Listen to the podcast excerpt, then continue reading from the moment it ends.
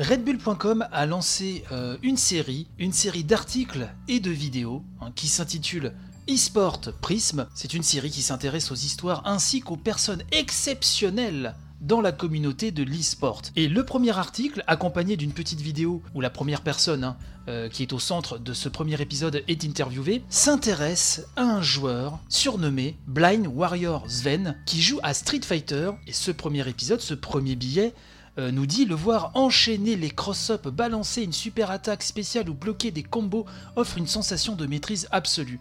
Le spécialiste de Ken ressemble à n'importe quel joueur compétitif de Street Fighter, et en l'occurrence Street 5 récemment, jusqu'à ce qu'on se rappelle que ce joueur néerlandais est aveugle.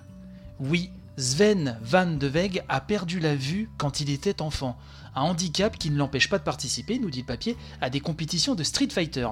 Pour jouer, le néerlandais se base avant tout sur les effets sonores du jeu de Capcom, du simple grognement au Hadouken, des bruitages qui lui permettent de se situer dans l'espace et de faire des choix. Alors on nous explique que grâce à son expertise avec le personnage de Ken, il est capable de punir chaque erreur, comme un joueur ayant 10 sur 10 à chaque œil. Regarder un match de ce joueur est une expérience unique, surtout quand on sait qu'il joue à Street 5 que depuis un an. Et pourtant cette personne a joué toute sa vie. Van commence très tôt, dès son plus jeune âge, car il est obsédé par le fait de pouvoir bouger des éléments sur l'écran en appuyant sur les boutons d'un joystick ou d'un clavier. Mais il est frappé par la maladie. Il nous explique, je le cite, quand j'avais 6 ans, on m'a diagnostiqué un cancer et j'ai perdu la vue. J'avais peur de ne plus pouvoir jouer aux jeux vidéo. Une tragédie, nous dit Redbull.com, qui ne l'empêche pas de persévérer. Il reprend sa manette et tente une nouvelle approche. Il se concentre donc sur les sons.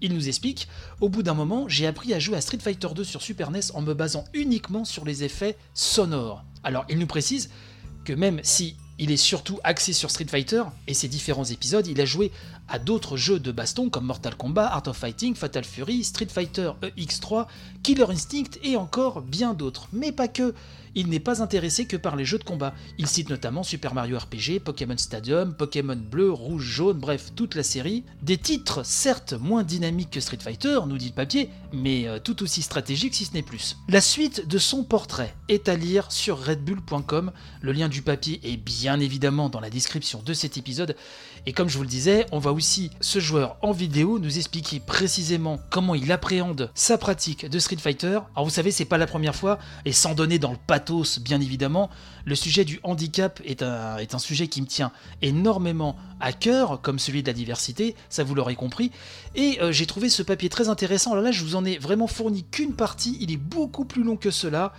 Et justement, euh, je vous invite à lire la suite de ce papier si le sujet vous intéresse. En tout cas, Red Bull n'est pas à son premier euh, coup d'essai. Je me souviens notamment, alors le nom ne me revient pas tout de suite, mais euh, d'une série de documents sur l'influence, de documents vidéo, hein, sur leur chaîne YouTube, de l'influence de la musique de jeux vidéo durant l'ère 16 bits sur toute une production du hip-hop ou de la musique électronique aux États-Unis.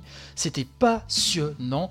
Ils ont toujours quand même des sacrés sujets, ça il faut leur reconnaître. Et donc, ce premier épisode d'eSport euh, en est un. En tout cas, c'est intéressant, c'est enrichissant de se jeter dans ce genre de papier. Donc je vous invite à lire ça très rapidement sur redbull.com.